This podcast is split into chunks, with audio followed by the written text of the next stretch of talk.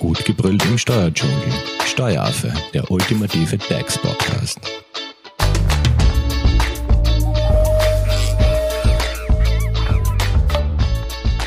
Hallo und herzlich willkommen beim Steueraffen. Steuerreform, das Thema der Stunde. Die Bundesregierung hat ja Anfang Oktober die Eckpunkte der sozusagen ökosozialen Steuerreform vorgestellt, die ab 1. Jänner 2022 schrittweise in Kraft treten sollen. Wir wollen jetzt natürlich wissen, was sich hinter dem Entlastungspaket genau verbirgt. Und ein bisschen Licht ins Dunkel wird Steuerberater Alexander Hofer bringen. Er ist geschäftsführender Gesellschafter der Hofer Leitinger Steuerberatung und heute zu Gast bei uns im Studio. Hallo Alex. Einen schönen guten Tag auch von meiner Seite. Ähm, wie sind jetzt die wesentlichen Na Maßnahmen der Steuerreform im Überblick aus? Also was gibt's da alles? Man kann die Steuerreform nach Steuern an sich äh, gliedern oder nach Betroffenen. Ich denke, es bietet sich an, äh, damit zu beginnen, wovon alle betroffen sind. Und das ist einmal eine Senkung des Einkommensteuertarifs, weil das wirklich jeden Steuerpflichtigen, egal ob nicht selbstständig oder selbstständig beschäftigt, unmittelbar betrifft. Und wie sieht die, sieht die Senkung jetzt im Detail aus? Es gibt ja verschiedene Einkommensteuerstufen, die äh, mit innerhalb verschiedener Bandbreiten des Einkommens verschiedene Steuersätze aufweisen. Und diese Steuersätze äh, sind beginnend eigentlich mit der letzten Steuerreform, die das Jahr 2020 betroffen hat, von 25 äh, Prozent auf 20 Prozent herabgesenkt worden, was die Bandbreite von 11.000 bis 18.000 Euro Einkommen betroffen hat. Und die jetzige Steuerreform geht weiter und senkt auch die nächste Tarifstufe ab. Die nächste Tarifstufe betrifft dann Einkommensteile, die zwischen 18.000 und 31.000 Euro liegen. Dort haben wir bislang einen Steuersatz von 35 Prozent und dieser Steuersatz wird auf 30 Prozent abgesenkt. Das heißt, ähm, wie spüre ich das dann auf meinem Konto? Spüre ich da gleich einmal am Anfang des Jahres eine Auswirkung oder? das Kuriose ist, aber das ist nur für uns Anwender kurios, es ist ja immer irgendein politischer Wille und Gedanke dahinter. Das Kuriose ist, dass diese Senkung der, des Steuertarifs während oder in der Mitte des Jahres 2020 2022 erstmals zu wirken beginnt. Das heißt, mit 1.7.22 wird diese Tarifstufe abgesenkt. Äh, und die nächste Tarifstufe, die Einkommensteile von 31 bis 60.000 Euro betrifft, da haben wir bisher 42 Prozent. Da erfolgt eine Absenkung auf 40 Prozent. Diese Tarifstufe wird überhaupt erst ein weiteres Jahr später, also am 1.7.23, herabgesenkt. So, was merkst du im nächsten Jahr? Am Nicht-Selbstständiger, der seinen Gehalt überwiesen bekommt, merkst du um ein halbes Jahr gar nichts. Und ab dem zweiten Halbjahr kann voraussichtlich der Arbeitgeber schon diese hm, Tarifsenkung berücksichtigen, so dass ab dann etwas mehr an Netto bleibt und wiederum ein Jahr später das gleiche äh, was die weitere Absenkung betrifft. Und spätestens merkt man es dann, Selbstständige betreffend, wenn sie ihre Steuererklärung für 2022 einreichen, also irgendwann im Jahr 2023, wenn dann weniger Steuer rauskommt, weil ein halbes Jahr eben die Tarifabsenkung dann bereits wirksam war. Also die ersten echten Auswirkungen für Selbstständige erst im Jahr 2023, für Nicht-Selbstständige im zweiten Halbjahr 2022. Gut, welche Entlassungspakete gibt es da sonst noch im Bereich, äh, was Arbeit und Pensionen betrifft? Also ich habe gelesen, da gibt, das tut sich auch was bei der Krankenversicherung. Ja, die, da tut sich was. Ja. Diese Tarifsenkungen sind für jeden Steuerpflichtigen relevant. Also für Kleinverdiener, die diese Einkommensgrenzen tangieren, aber auch für Großverdiener, die jedenfalls in diesen Einkommensgrenzen liegen. Die Entlastung von Krankenversicherungsbeiträgen, die soll jetzt Kleinst- und Geringverdiener treffen. Nur diese bei einem Einkommen von ca. 500 Euro sollte starten. Darunter gäbe es ja sowieso keine Krankenversicherungsbeiträge, weil irgendwo in der Nähe von 500 Euro die Geringfügigkeitsgrenze liegt und unter der Geringfügigkeitsgrenze würde ja standardmäßig nur eine Unfallversicherung einsetzen. Das heißt also ab, circa ab der Grenze, wo die Vollversicherung dann eintritt, bis zu einem Betrag von, also bis zu einem Brutto von circa 1500 Euro beziehungsweise 2500 Euro ist da die Obergrenze, wird der Krankenversicherungsbeitrag linear eingeschliffen von 1,7% gegen 0 abgesenkt. Das heißt, die, die niedrigere Einkommen haben, sparen sich volle 1,7 Prozentpunkte. Jene, die dann gegen 2500 Euro brutto pro Monat beziehen, äh, sparen sich dann gerade noch etwas und ab 2500 Euro ist der Krankenversicherungsbeitragssatz wieder der normale oder bleibt, da bleibt es beim normalen.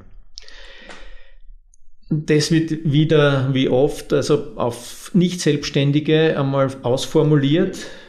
Äh, man darf damit rechnen, dass das auch Selbstständige betreffen wird. Mhm. Aber genaueres ist mir da noch nicht bekannt.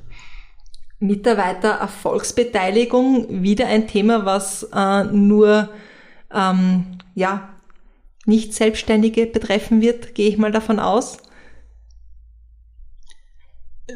also eine Mitarbeitererfolgs- oder Gewinnbeteiligung, das ist überhaupt einer der Punkte, die mir in der Reform am besten äh, gefallen, weil sie eine Steuerfreistellung für Erfolgsbeteiligungen von Mitarbeitern, von Arbeitnehmern am Gewinn des Unternehmens betreffen. Und diese Steuerfreistellung soll bis zu 3000 Euro jährlich umfassen. Das hat es im Vorjahr als Corona-Prämie ähnlich ausgestaltet gegeben, 3000 Euro pro Jahr und es musste im Vorjahr mit Corona musste irgendeine spezielle Mehrleistung erfasst sein. Bei dieser Mitarbeitererfolgsbeteiligung geht es um eine Vereinbarung, die Arbeitgeber und Arbeitnehmer abschließen können und wo es um eine individuelle Prämie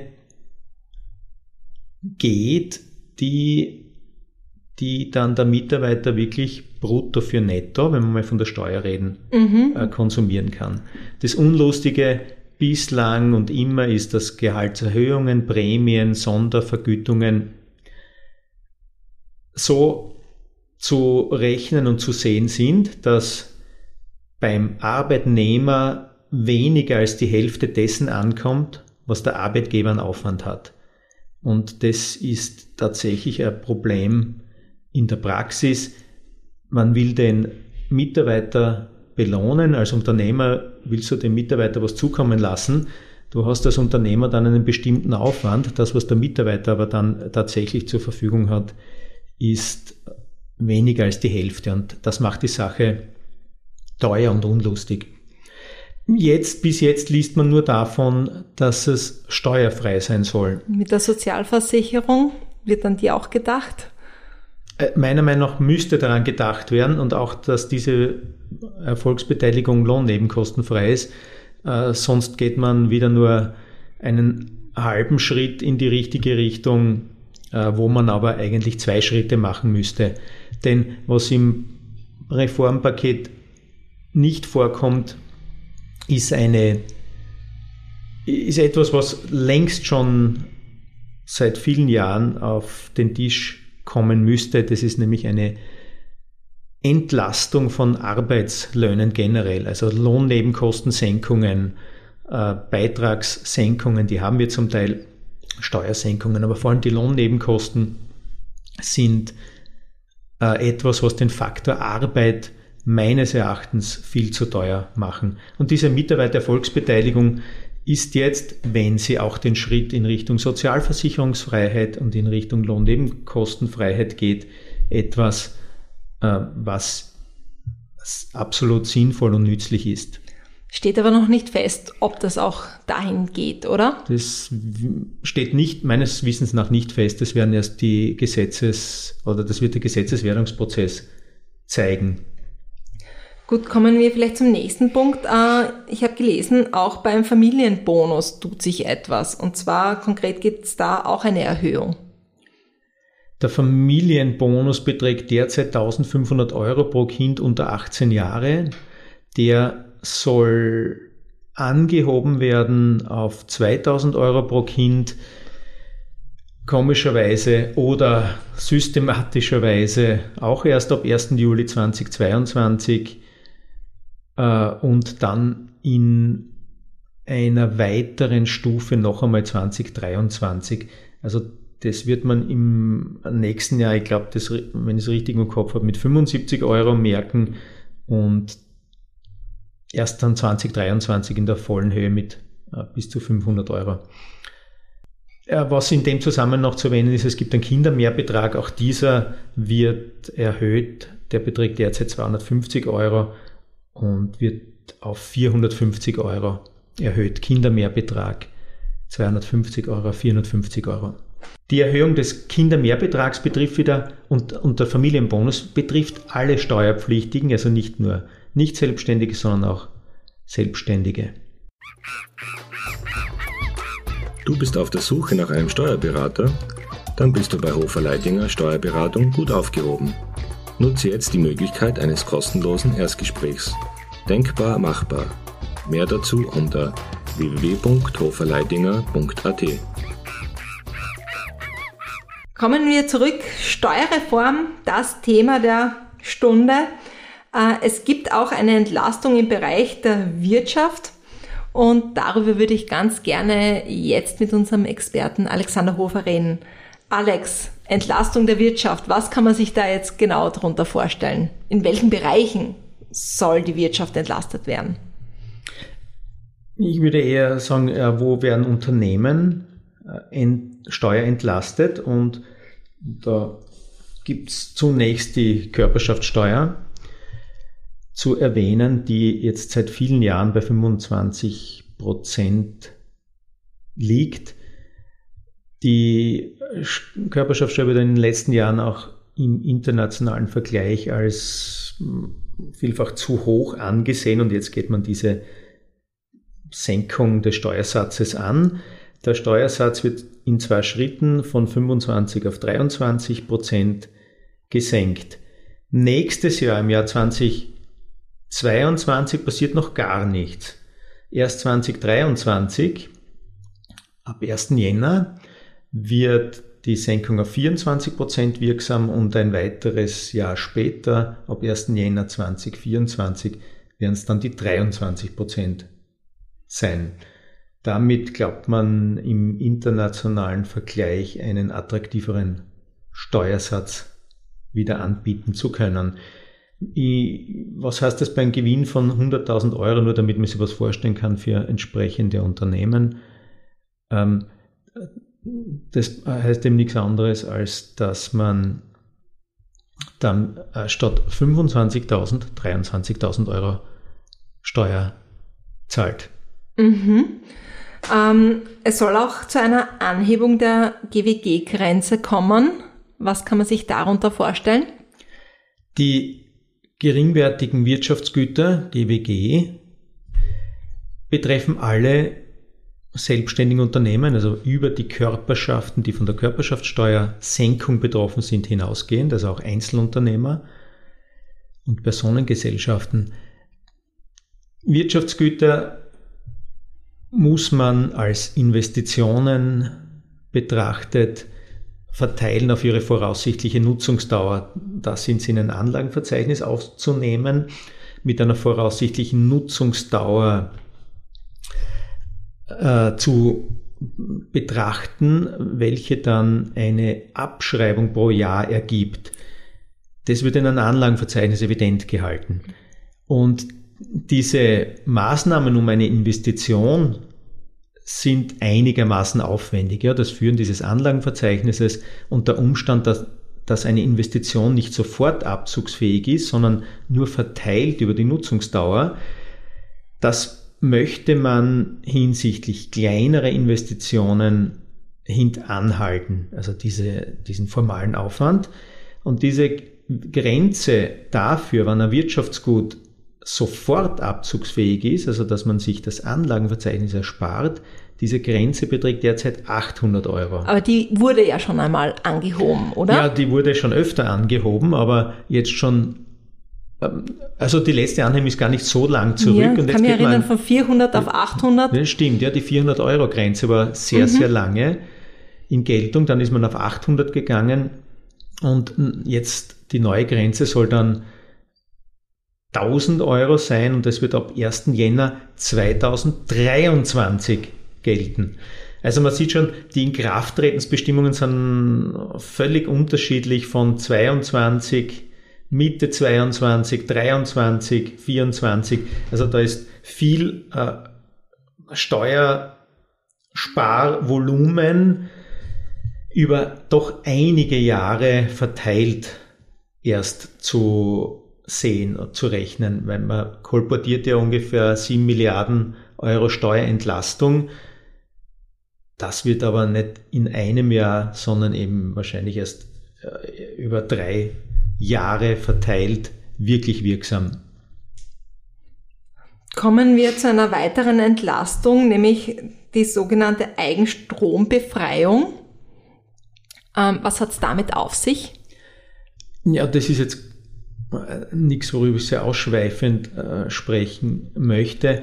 Die Steuerreform heißt ja ökosoziale Steuerreform und alles, was öko ist, soll gefördert werden oder zumindest möchte man der Reform den Anstrich geben, dass man das fördert. Bei der Eigenstromsteuer für erneuerbare Energien, so heißt sie äh, wirklich, äh, möchte man, also man möchte diese Eigenstromsteuer äh, komplett abschaffen. Früher hat es ein, eine Grenze von produzierter Energie gegeben. Bis dorthin wurde sie nicht besteuert, darüber hinaus ja. Also jedes Unternehmen, das aus erneuerbaren Energiequellen Strom erzeugt, den es selbst verwendet, soll dafür keine Steuer zahlen. Alex, und wie du richtig gesagt hast, es ist ja eine ökosoziale Steuerreform. Das heißt auch, äh, was Investitionen bzw. den Investitionsfreibetrag betrifft, soll ja auch in Richtung Öko mehr gefördert werden, oder? Ja, das, da sollte man äh, gedanklich eigentlich diesen Investitionsfreibetrag noch einen Schritt vor dieser Steuerbefreiung für Eigenstrom ansiedeln. Der Investitionsfreibetrag wird ein, etwas sein, was man eigentlich wieder einführt. Die, diese Steuerbegünstigung hat es vor vielen Jahren schon einmal gegeben. Das wird äh, irgendein Steuerfreibetrag sein, den man im Prozent auf die Anschaffungskosten eines Wirtschaftsguts von dem zu versteuernden Einkünften oder vom Gewinn abziehen kann. Ähm, und deshalb heißt der Investitionsfreibetrag. Ich kriege zusätzlich zu den Anschaffungskosten meiner Investition noch einen Freibetrag, den ich abziehen kann. Der, das betrifft Unternehmer, in, ob das vielleicht nur Kapitalgesellschaften sind oder nicht, kann ich nicht sagen. Und, und dieser Investitionsfreibetrag soll im Gegensatz zur seinerzeitigen Ausgestaltung eine Öko-Komponente enthalten. Wird es wahrscheinlich zwei Sätze geben, einen Normalsatz und einen äh, Satz, der angewendet wird auf besonders um, umweltgetriebene oder umweltfördernde äh, Maßnahmen oder Investitionen. Also Öko-Investitionen werden wahrscheinlich mit einem höheren IFB-Investitionsfreibetragssatz mhm. äh, zu berücksichtigen sein. Bleiben wir gleich beim Thema Freibetrag. Es gibt da auch noch den äh, Gewinnfreibetrag. Da soll es äh, auch zu einer Erhöhung kommen. Wie soll diese konkret ausschauen? Da, das ist etwas, was treue Hörer unseres Podcasts äh, wissen. Deshalb steige ich da auch nicht ganz in die Tiefe ein. Es gibt bei dem Freibetrag, es gibt einen Grundfreibetrag, der 13 Prozent beträgt und äh, dieser Prozentsatz von 13 Prozent wird angehoben auf 15 Prozent. Also der Grundfreibetrag, der nicht bedingt, dass man investiert, sondern automatisch gewährt wird bis zum maximal einer äh, Beitrags, äh, bis zur maximalen Grundlage von 30.000 Euro. Das heißt, wenn der bisher 3.900 Euro, 13 Prozent von 30.000 Euro maximal betragen hat, dann wird er künftig 15 Prozent von 30.000 betragen und das sind dann 4.500 Euro, die man als Steuerfreibetrag vom Einkommen abziehen kann. Gut, Alex, fassen wir vielleicht jetzt nochmal ganz kurz zusammen. Ähm, Entlastung von Arbeit und Pensionen hat eben die Bereiche Senkung der Lohn- und Einkommensteuer betroffen. Ein, es kommt zu einer Krankenversicherungssenkung. Ähm, du hast uns erklärt, wie die Mitarbeiter Erfolgsbeteiligung oder Gewinnbeteiligung aussehen kann. Und ähm, dass es auch zu einer Erhöhung des Familienbonus Plus kommen soll, aber auch nur schrittweise und das alles erst in den ja, kommenden Jahren, sage ich einmal. Was die Unternehmen betrifft, kommt es zu einer Körperschaftssteuersenkung. Äh, die Grenze der geringwertigen Wirtschaftsgüter soll auf 1000 Euro angehoben werden, von derzeit 800. Ökosozial betrifft quasi eine Eigenstrombefreiung, einen Investitionsfreibetrag, der erhöht werden soll und es kommt auch zu einer Gewinnfreibetragserhöhung. Das war es aber noch nicht mit, der, mit dem Entlastungspaket der Steuerreform. Ähm, Im nächsten Teil werden wir uns über die Kompensation der CO2-Bepreisung unterhalten und was es konkret damit auf sich hat und ähm, welche Entlastungen dahinter stecken, das hört ihr natürlich im nächsten Teil.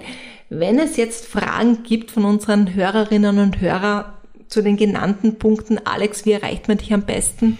Am besten per E-Mail unter graz.hoferleitinger.at. Und wenn ihr wissen wollt, was die Steuerreform noch an Entlastungen bringt, dann hört euch auch den zweiten Teil an.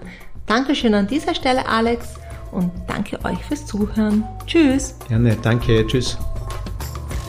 Das war Steueraffe. Wenn ihr noch Fragen, Wünsche oder Anregungen habt, nutzt die Social Media Kanäle. Den Steueraffen findet ihr auf Facebook und auf Instagram. Hinterlasst einfach ein Like oder einen Kommentar. Und wenn ihr keine Podcast-Folge mehr verpassen wollt, dann abonniert den Steueraffen in eurer favorisierten Podcast-App. Weitere Infos findet ihr auch unter www.steueraffe.at. Vielen Dank fürs Zuhören, bis zum nächsten Mal, wenn es wieder heißt, gut gebrüllt im Steuerdschungel.